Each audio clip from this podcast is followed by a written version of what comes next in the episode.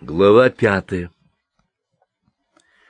Повторяю, характер дедушки был сложный, противоречивый.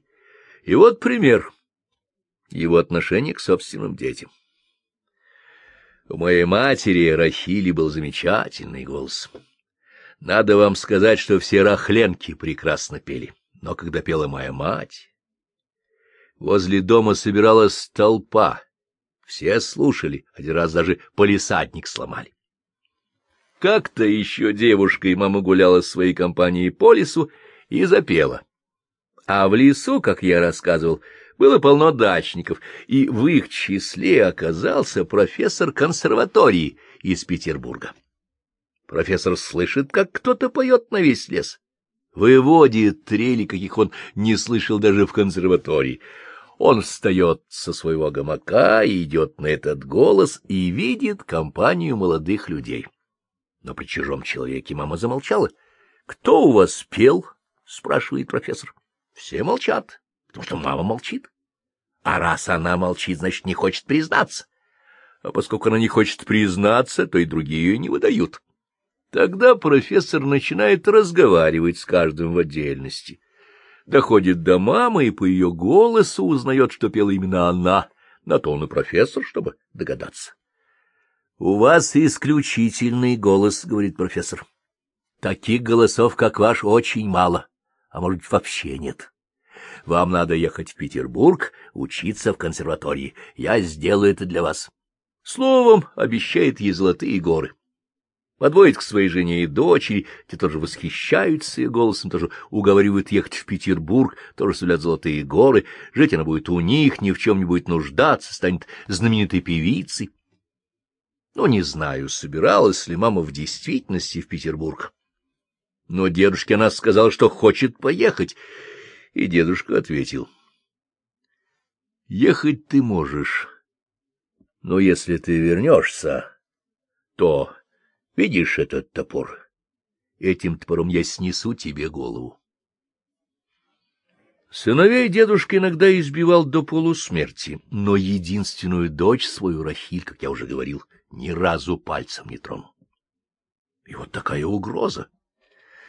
И как только он это произнес, мама тут же решила ехать, хотя, как вы убедились, была не слишком большой любительницей ездить с места на место, даже Швейцарии ей не понравилось. Но уступить — это тоже было не в ее характере. Вероятно, она бы уехала, но вскоре после этого случая в городе появился другой профессор, профессор Ивановский с сыном Яковом, и что произошло дальше, вы уже знаете. С того часа, как мама увидела моего будущего отца, никакой консерватории больше не существовал. Свой голос мама сохранила и в зрелом возрасте, Конечно, голос не поставленный, не обработанный, как говорили специалисты, но выдающийся. Уже на моей памяти в наш город приезжала одна профессорша, на этот раз из Московской консерватории. Она услышала маму, явилась к нам домой и сказала, «Я из вас сделаю певицу лучшей Катульской. Не вы будете слушать Катульскую, а Катульская будет слушать вас». Мама только посмеялась. А Катульская она вообще понятия не имела и о каком пении может идти речь уже дети и взрослые. Но как в свое время обошелся дедушка с ее талантом, мы и убедились. Старшего сына дедушки звали Иосиф. Он был первенец, дедушка его очень любил. Но должен вам сказать, что никого из своих сыновей дедушка так не бил, как Иосифа. Бил смертным боем и из-за дела. Во-первых, Иосиф не пожелал учиться. В дом ходил учитель, некто Курос, очень хороший педагог по всем предметам, занимался с Иосифом, и сам дедушка занимался с ним, как простой школьник. А, да, когда приходил Курос, дедушка подсаживался как бы из любопытства, как бы из любопытства решал задачки, писал сочинения, изложения, и таким образом научился читать и писать по-русски. Получил какие начатки образования. Согласитесь, для взрослого, делового, занятого человека это довольно, я бы сказал, самоотверженный поступок. Итак, в дом ходит учитель курс. У Иосифа есть все способности. Он все схватывает на лету. Значит, учись на здоровье. Нет. Он ведь и увлекся голубями. ничего кроме голубей не знал и не хотел знать, гонял их целыми днями. Мальчишка, но у него лучшая в городе голубиная охота. И не просто охота, а предприятие. Он с малых лет делал дела. И первым делом были голуби. Менял, продавал, брал выкуп за пойманных голубей. В общем, делал свой гешефт. И вся его жизнь была гешефт.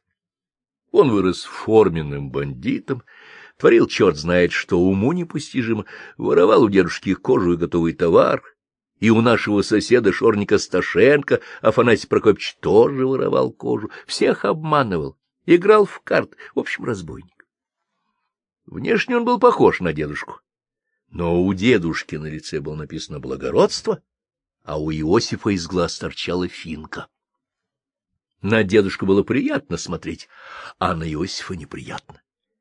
Дедушка был умный, Иосиф хитрый и вероломный.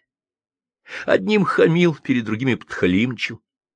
Его лозунг был такой — «Ласковое теле двух маток сосет». Умел улыбаться, и когда улыбался, тот был ангел, втирался в доверие к людям, а потом их обманывал.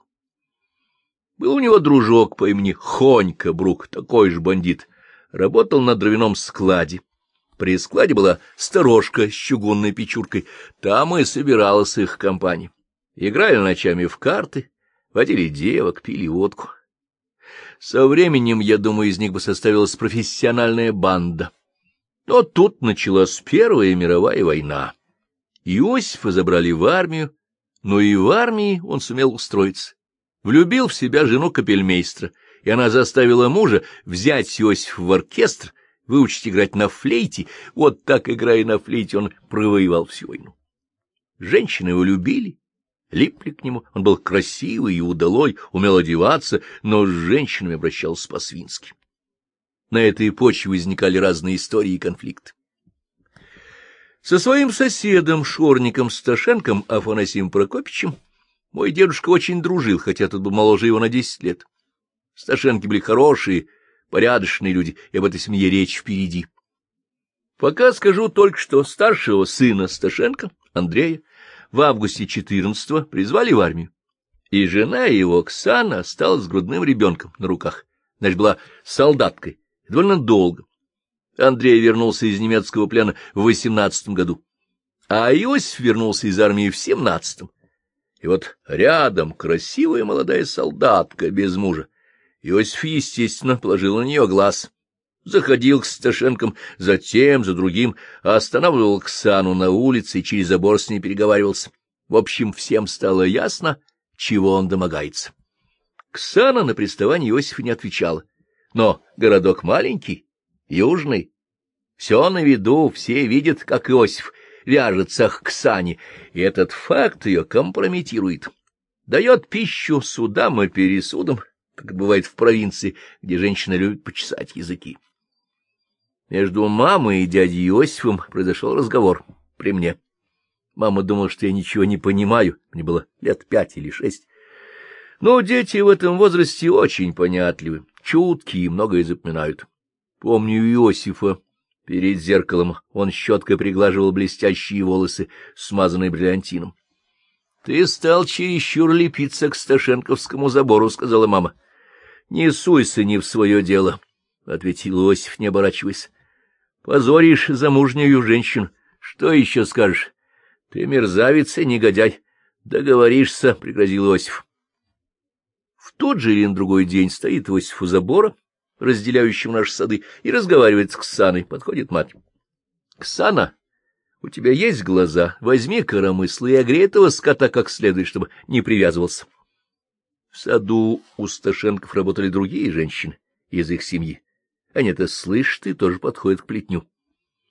Я думаю, в эту минуту Иосиф был способен убить мою мать. Но кругом женщины и дети, и у него хватило ума не затевать скандала. Обругал маму дурой и ушел. Я отчетливо помню, как Ксана сказала, «Спасибо вам, Рахиль Абрамовна». После этого Иосиф перестал вязаться к Сане, к Сташенкам не заходил, но эта история, к сожалению, его ничему не научила. Была у нас беженка из Бессарабии, несчастная, одинокая девушка. Иосиф стал с ней жить, и когда она забеременела, Отослал ее в Гомель. Наобещал, наговорил, она поверила и уехала. А Иосиф вслед за ней посылает в Гомель своего дружка, Хоньку Брука с деньгами, и говорит, «Передай этой идиотке деньги и скажи, что я на ней никогда не женюсь, она у меня не первая и не последняя». И Хонька, бандит, с удовольствием передал ей это слово. Вы представляете себе в те годы женщина, незамужняя, беременная, к тому же одинокая, беженка в чужом городе, среди чужих людей. Чего греха таить, мы мужчины не святые, особенно когда мы молоды и нам везет на женщин, но все же есть какие-то пределы, черта, через которую нельзя переступать. Ну, увлекся, сошелся, погулял, но обещать, обещать и обмануть не по-мужски, не обещай. Если она тебя любит, она твоя без всяких обещаний. Мало того, воспользоваться тем, что девушка одинокая, беззащитная, одним словом, беженка, а потом бросить на произвол судьбы, согласиться может только негодяй. А Иосиф был негодяй, думал только о себе, о своих удовольствиях, о своей выгоде. Эту историю с беженкой я отчетливо помню. Следовательно, она произошла уже после революции, может быть, году в восемнадцатом или девятнадцатом. Я знаю не чужих слов, сам был очевидцем событий и всего, что произошло вокруг него. Произошел конфликт между моим отцом и семейством Рахленков. Единственный конфликт, первый и последний, и после него, мне думается, мы и переехали на другую квартиру. Иосиф и мой отец были ровесники, однолетки, и, следовательно, в описываемый момент им было лет по двадцать семь, двадцать восемь, во всяком случае, не более тридцати. Но отец к тому времени уже имел четырех детей. После Левы, меня и Ефима на свет Божий появилась Люба, а Иосиф был холостой, был делец, сапожное дело бросил, пошел по торговой части. Я думаю, спекулировал, делал всякий шахер-махер, особенно при Неппе. Вел разгульную жизнь и был большой ходок по женщинам. И, конечно, никаких точек соприкосновения между ним, моим отцом, не было. Они презирали друг друга, но отец, человек деликатно, этого не показывал, а Иосиф, как хам, своего презрения не скрывал. Но оскорблять отца не смел, потому что была еще мать, она в любую минуту готова была встать на защиту отца, как наседка за птенца. Только мама была не курица, а ястреб. В семье ее все боялись, и дядя Иосиф боялся. Таким образом, между Иосифом и отцом стояла мать, готовая подавить любую размолвку, потушить любую искру. Но в то же время она не хотела и дружбы между ними. Опасалась, что Иосиф вовлечет отца в свои амурные похождения. Для Иосифа не существовало ничего святого. Он с удовольствием насолил бы родной сестре, взяв ее мужа в напарники и матери приходилось смотреть в оба, чтобы с одной стороны отец и Иосиф не враждовали, а с другой, чтобы не сдружились. О последнем она беспокоилась напрасно. Иосиф был глубоко антипатичен моему отцу. Тем более, что не могло быть речи о женщинах, отцу надо было кормить детей, специальности нет, сами понимаете, какие тут женщины. Но от конфликта мать его уберечь не смогла конфликт произошел именно из-за беженки. Никто, конечно, не одобрял поступка Иосифа, но в том, как осуждал Иосифа мой отец и как осуждали Рахленки, была разница. Отец считал, что Иосиф обязан жениться на этой девушке. Как можно бросить на произвол судьбы собственного ребенка? Для отца долг был на первом месте. Ради долга он мог пожертвовать собой, и он требовал того же от Иосифа. Может быть, в нем говорила и солидарность. Девушка здесь была такая же чужая, как он сам, одинокая, без родных, без знакомых, он жалел ее. Рахлянки тоже осуждали Иосифа, но не за то, что он бросил девушку в таком положении, а за то, что сошелся с ней. Я слышал разговор по этому поводу между отцом и матерью. Они думали, что я сплю, но я не спал и все слышал. Мать рассуждала примерно так. Мало барышень из хороших семей, на которых можно жениться.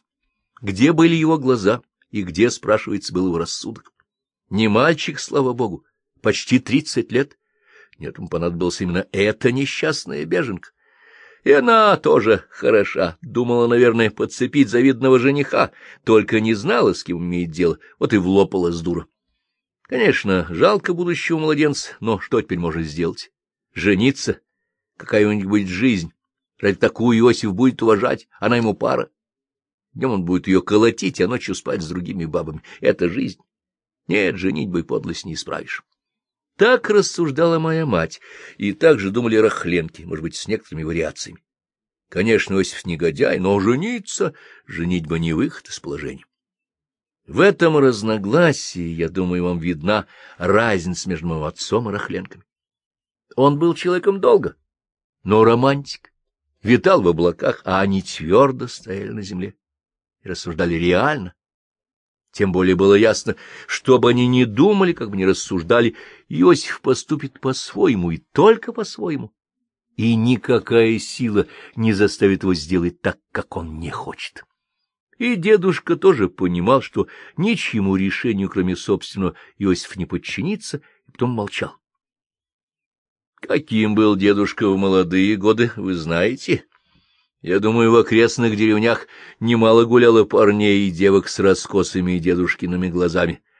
А о том, что в соседней Петровке от него у одной крестьянки был сын, которого он признал своим, об этом говорили как безусловном факте. Я думаю, что это было так. В своем далеком детстве я помню смутные разговоры на эту тему. Помню поездки дедушки в Петровку, и ночевки там, и волнение бабушки, потом какие-то денежные дела. Дедушка помогал своей деревенской любовнице и своему побочному сыну. Так что к подобного рода делам дедушка относился довольно свободно и хладнокровно.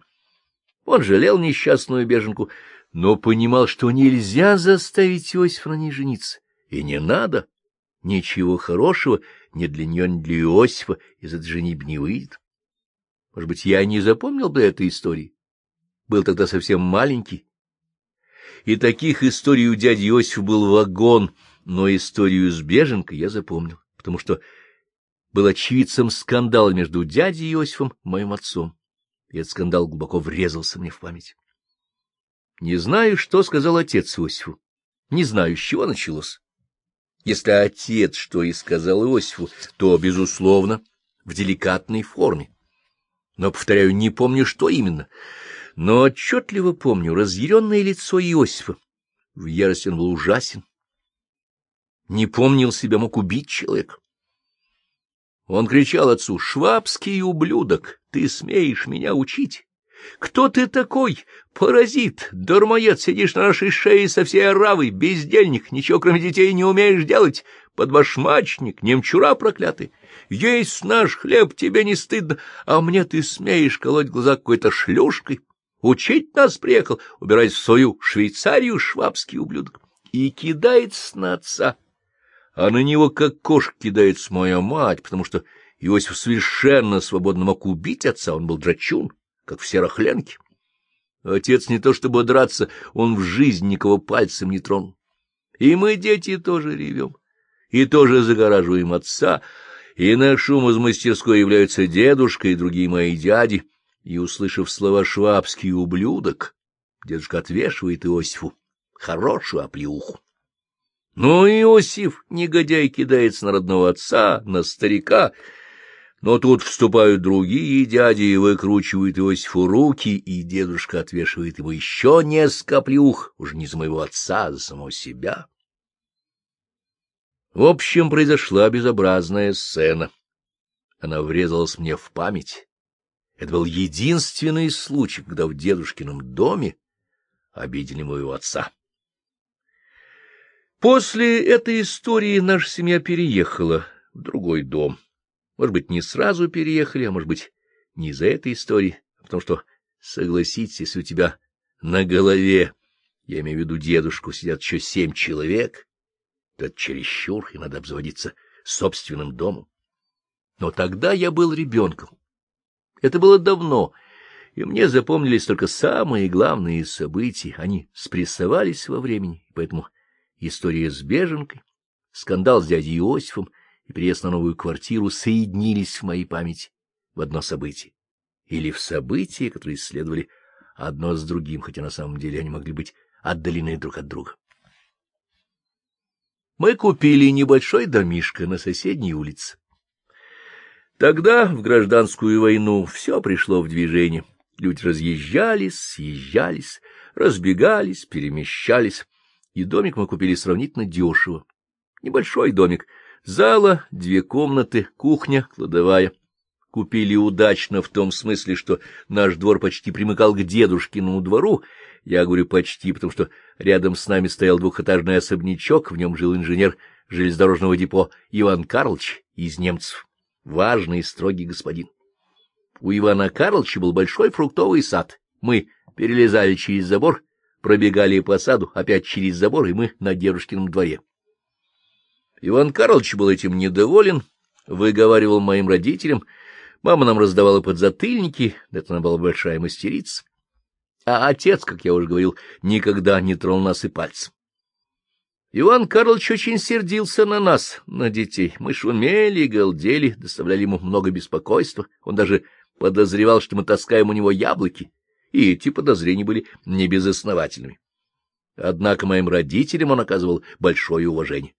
Их все уважали.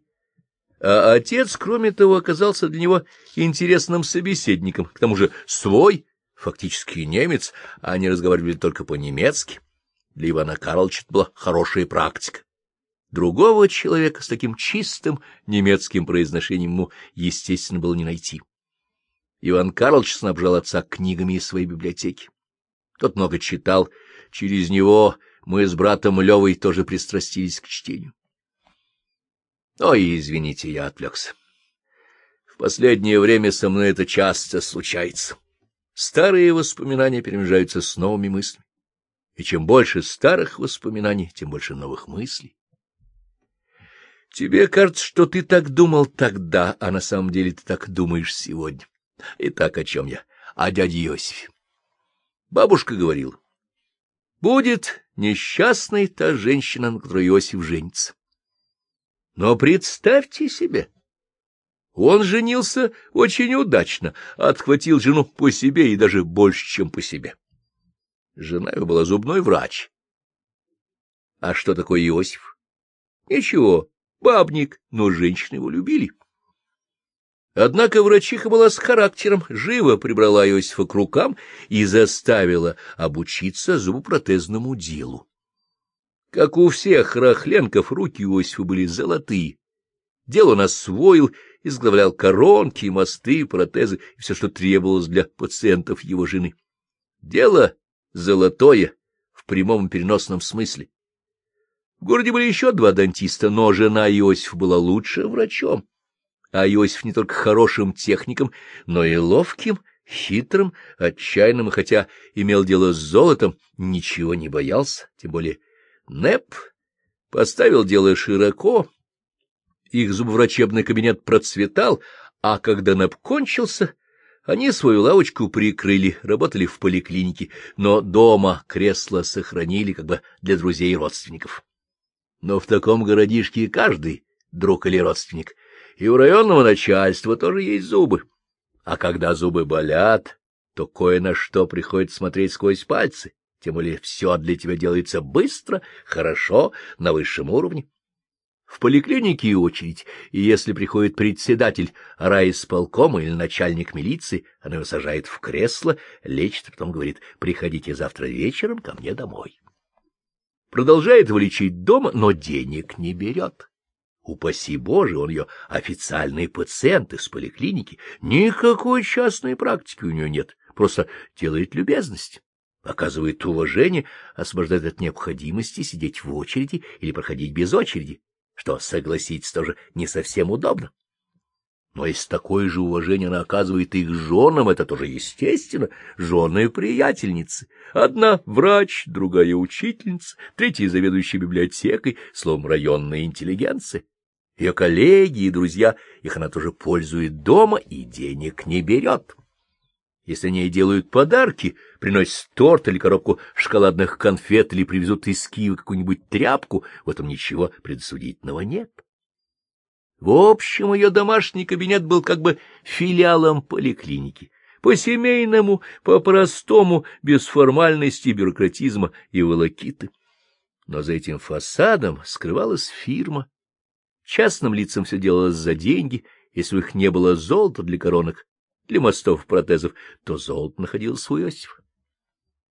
Все догадывались, какие деньги загребают Иосиф и его жена. Но Иосиф поставил дело ловко, придраться было не к чему, и никто придираться не хотел. И хотя Иосиф был отчаянный, бесшабашный, жадный до денег, жена его была женщина осторожная, большая дипломатка, и его приучила к осторожности. Иосиф ездил за золотом в Харьков, Киев, Москву, даже в Среднюю Азию, но никогда не попадался.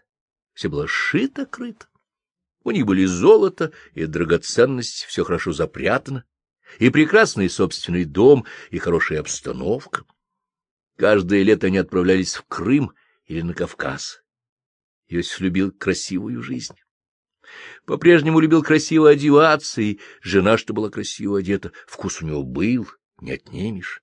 Деловой, энергичный, тоже не отнимешь. И семьянин был примерный. Но никому в жизни хорошего не сделал, все только для себя. Что касается беженки, то, как я узнал много позже, дедушка разыскал ее в Гомеле, помог ей деньгами, она вышла замуж. В общем, дедушка устроил ее судьбу.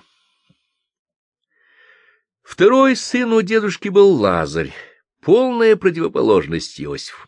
Фантазер, человек непрактичный, философ, единственный среди рахленков близорукий, наверное, то, что с детства много читал, даже ночью. Залезет на печку, зажжет керосиновую лампу и читает всю ночь. В итоге носил пенсне и слыл человеком образованным, хотя был скорее не образованным, а начитанным и начитан бессистемно, читал все, что под руку попадется. Видя такую страсть к чтению, дедушка отдал его в Гомель в гимназию. Гимназия Ратнера была такая частная гимназия с казенными правами. Но оказалось, что настоящих способностей у него нет, а есть порог, совершенно необычный в семье Рахленков. Это порог лень. Родная мать колет дрова, он сидит, читает газету, как будто так и надо добрый, эгоист, но лень, понимаете, его одолела. Фантазер, мечтатель и неудачник. Сапожник был средний, дедушка палка его выучил, но любил поговорить с заказчиком, поболтать, потрепаться на разные темы, потом работал в артели, на фабрике, сначала в цехе, потом в АТК. Пригнула его к земле смерть жены. Жена его Тема, нежная, кроткая, любила Лазаря, прощала ему непрактичность, ничего не требовала, желала то, что есть. С такой женой у Лазарю было хорошо, он мало мог работать и много философствовать, но при рождении ребенка Тема умерла. Как Лазарь не покончил с собой, не знаю. На сына он не мог смотреть. Маленького Даниила выкохал дедушка, отдавал в деревню кормилец, между прочим, в деревню Петровку ту самую, где у него был побочный сын, к тому времени уже взрослый человек, отец семейства. В эту деревню Петровку дедушка чуть не каждый день ездил смотреть на внука, как он и что, чтобы все, значит, было в порядке, и выненчил, и вырастил его. Но у Лазаря совсем опустились руки, он стал попивать. И даже дедушка, не терпевший пьяниц на Лазарева пьянство, посматривал сквозь пальцы, понимал, жизнь не удалась. Третий сын у дедушки был Гриша. Ничего особенного про него рассказать не могу, ничего выдающегося в нем не было. Здоровый, как все рахленки. Первый драчун и забияка на улице, но справедливый. Защищал слабых. А что значит защитить слабого? Это значит подраться с сильным. И он навешивал синяки, будь здоров. А когда мальчик приходит домой с синяками, у него спрашивают, кто? И мальчик отвечает, Гриша Рахленко. Кому жалуются родители? Дедушки.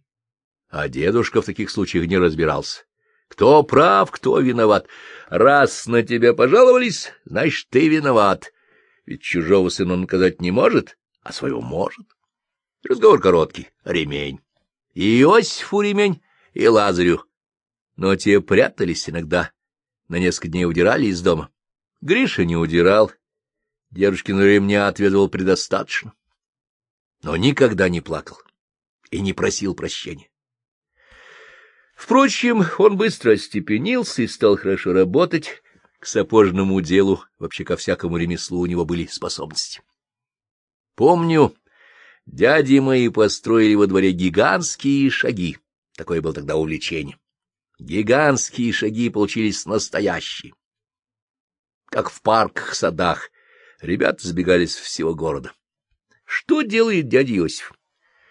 Он делает свой гешефт, берет с каждого по копейке. Дядя Гриш стоит в время рядом, молча смотрит, как Иосиф собирает копейки, потом спокойно говорит, покажи, сколько ты насобирал. Берет Иосиф монеты, пересчитывает и отдает мне. Пойди, купи на эти деньги конфет и принеси сюда. Я принес конфеты, а Гриша раздал их ребятам. Иосиф не посмел ему и слова сказать. Гриша был хоть и младше, но сильнее его, а с сильными как вы знаете, Иосиф не связывался. В пятнадцатом году дядю Гришу мобилизовали в армию, и всю Первую мировую войну он пробыл на фронте. И не как Иосиф, не в музыкантской команде, а в пехоте, в окопах. Настоящий солдат был ранен, контужен, после войны вернулся и опять стал работать по сапожному делу. Со временем из него выработался мастер высокой квалификации спокойный, трудолюбивый, немногословный и по части техники очень, знаете, одаренный. В артели, потом на фабрике, всегда числился в первых ударниках, в первых стакановцах, но не делал из этого карьеры, от всего отказывался, любил только работу. Когда фабрика расширялась и механизировалась, он внес много ценных рационализаторских предложений. К ним, как бывает, примазывались ловкачи, но дядя Гриша не обращал на это внимания. Простодушный, нечистолюбивые интересы производства были у него на первом плане. Истинный мастер своего дела, передовик в доподлинном значении этого слова. Я лично ему многим обязан. Когда я и мой брат Лева стали работать с отцом и дедушкой, то именно дядя Гриша нас учил, и моего отца тоже терпеливо учил. И если я сказала дяде Грише, что он был простой, ничем не выдающийся человек, то, может быть, как раз в этом и была его значительность. Он был человек труда и трудового долга, а на таких людях держится мир. Все дедушкины дети при всех своих недостатках, иногда довольно крупных, все что-то унаследовали от дедушки. Иосиф — деловитость, Лазарь — доброту, Гриша — трудолюбие, моя мать Рахиль — властность, волю — целеустремленность. Но ни в ком из них характер дедушки не повторился целиком и полностью. И только один сын поднялся до высоты дедушкиного характера, и, может быть, и превзошел его, потому что попал в гущу великих исторических событий и был их участником. Этим сыном был дядя Миша, младший из дедушкиных сыновей и младший из моих дядей. Мне уж за шестьдесят, и дяди Миши давно нет на свете. Он погиб, когда я был мальчишкой, но он озарил мое детство незабываемым светом, дал мне нечто, что я пронес через всю жизнь. И он стоит перед моими глазами, как живой, широкоплечий, бесстрашный, с чеканным, загорелым монгольским лицом и добрыми, чуть раскосыми глазами. Во всех Рахленках было что-то монгольское, а в дяде Мише особенно. Откуда это взялось? Честно говоря, понятия не имею. Увлечением дяди Иосифа были голуби, Лазаря — книги, увлечением дяди Миши были лошади. Проскакать на коне в казацком седле, в кавалерийском седле, без седла, за это он был готов душу отдать. Война, через город проходили кавалерийские части, становились на постой. Дядя Миша дружил с кавалеристами и научился управляться с лошадьми не хуже их самих. Именно с лошадей началась военная карьера дяди Миши. В восемнадцатом году с кавалерийским эскадроном он ушел на фронт, записался добровольцем, дали ему коня, и он провоевал всю гражданскую войну. Фронт проходил по всей России, и дядя Миша исчез из нашего поля зрения и превратился в легенду. Приходили от него редкие короткие письма. Представляете почту того времени? Письма не сохранились. Из них мне запомнилась только одна фраза «Домой не ждите, пока не возьмем Варшаву».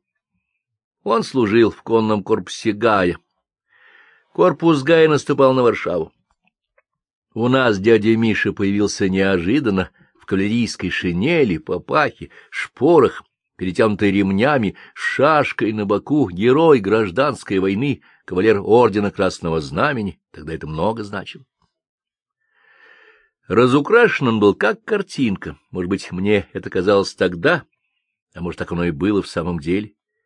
Шашка, папаха, ремни, шпоры, его кони, выезды — все это мне, прошедшему суровую отечественную войну, теперь кажется несколько наивным.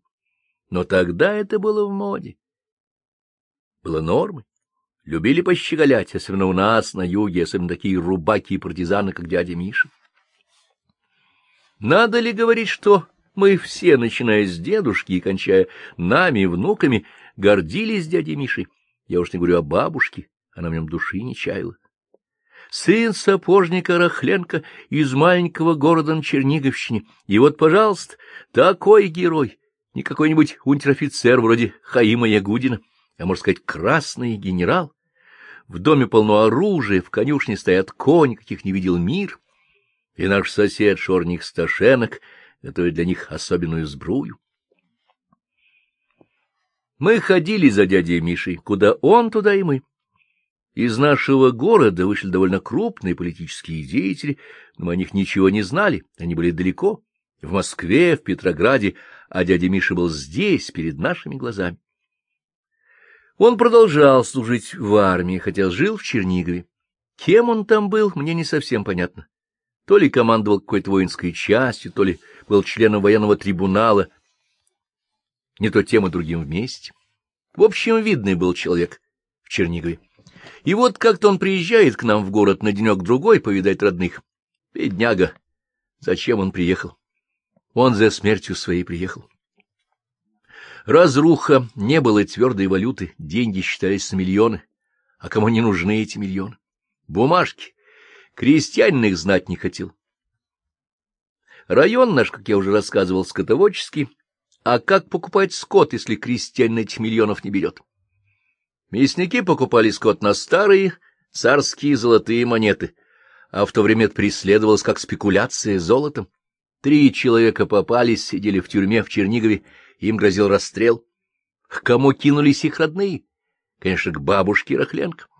Ведь ее сын — главный начальник в Чернигове. Неужели он не выручит своих, можно сказать, земляков, отцов семейств, да пусть, чтобы их дети остались сиротами? И тут как на грех, как нарочно. Приезжает дядя Миша. Бабушка ему говорит, освободи этих людей. Он отвечает, я не могу этого сделать. Но она умоляет, просит, требует, добрая женщина, но не понимает, на что толкает сына, не понимает, что ему грозит. Если их расстреляют, — говорит бабушка, — то нам здесь оставаться нельзя. Мы должны отсюда уехать, должны бросить родное гнездо и скитаться не знаю где. Здесь я не смогу смотреть людям в глаза. Тогда дядя Миша говорит, если я это сделаю, то мне самому будет расстрел. Но она ему не верит, думает, отговаривается, плачет, настаивает.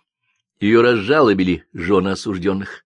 Она им обещала, а ей, стоящей в семье на втором плане, хотелось показать землякам, что ее слово тоже что-то значит, что любимый сын Миши все для нее сделает. Если б об этих разговорах знали дедушка, дяди, моя мать Рахиль, мой отец Яков, они, конечно, доказали бы бабушке, что она требует от Миши невозможного. Но, к несчастью, эти разговоры были с глазу на глаз. Бабушка взяла с дяди Миши слово «ничего не говорит родным». Дядя Миша уступил, не смог отказать родной матери, освободил этих людей. Пожалел, знал их, знал их семьи, знал, что у них дети, и, может быть, их преступление не казалось ему заслуживающим смерти. Не забывайте, ему тогда было двадцать два года, мальчишка. Он видел смерть, но видел ее на поле боя.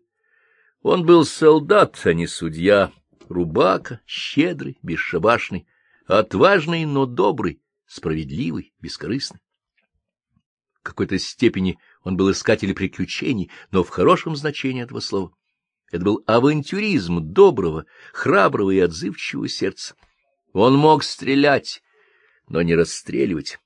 Свою доброту он поставил выше железных законов революции и должен был за это ответить. Безусловно, он не был такой дурак, чтобы просто выпустить этих людей на свободу. Они подали на помилование, а дядя Миша до решения в УЦИК, как член трибунала, отпустил их на поруки, чего единолично не имел права делать. Эти люди, выйдя из тюрьмы, моментально исчезли. Подлость, конечно, но каждый спасает свою жизнь как может. Факт тот, что дядя Миша незаконно освободил трех человек из тюрьмы и позволил ему уйти от наказания. За этого самого отдали под суд и приговорили к расстрелу. Я думаю, с тяжелым сердцем приговорили. Все свои друзья-товарищи, все его любили, а председатель ЧК Пиксон латыш нем не чаял. За такого, как Миша Рахленко, он мог отдать десятерых, но это были железные люди. Революционный долг для них был выше всего, и они приговорили дядю Мишу к расстрелу. После вынесения приговора Пиксон пошел к дяде Мише в камеру. В тюрьме дядя Миша вел себя прекрасно, шутил, пел, голос у него был хороший, как у всех рахленков. И вот латыш Пиксон, председатель трибунала, приходит к нему и говорит, — Скажи, Рахленко, чего ты хочешь? — У меня есть кое-какие долги, — отвечает дядя Миша, — сапожнику, портному, другим, хотел бы с ними рассчитаться. Это была правда. Дядя Миша был щеголь, шил лучше портных и сапожников, и лошадей своих содержал, как никто. — Три дня тебе хватит? — спрашивает Пиксон. — Мне одного дня хватит. — Хорошо. Я дам тебе лошадь, поезжай, расплатись. Не хватит дня, вернешься через три. И вот Миша едет к себе на квартиру, там его ждет дедушка. Они вместе идут по Чернигову, объезжают всех, кому дядя Миша должен, со всеми он расплачивается, и дедушка ему говорит, «Тут у моего одного знакомого стоят на готове лошади. Я дам тебе денег, уезжай, раз Пиксон тебя выпустил, то именно это он имел в виду». «Нет», — отвечает дядя Миша, — «этого я не сделаю». Я поверил людям, они меня подвели. Но я никого подводить не буду. Попрощался с дедушкой и вернулся в тюрьму.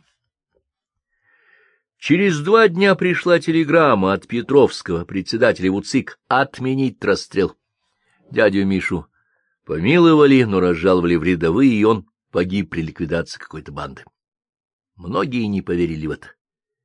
Смерть такого человека должна быть слишком очевидной, чтобы в нее поверили. Он так часто рискует своей жизнью, что людям, кажется, смерть его не берет. Ходили слухи, что будто бы видели его в Крыму, во Владивостоке. Говорили, что отправили ее в Китай с советником в революционную армию Гоминдана. В эти слухи я не верю. Дядя Миша, конечно, погиб.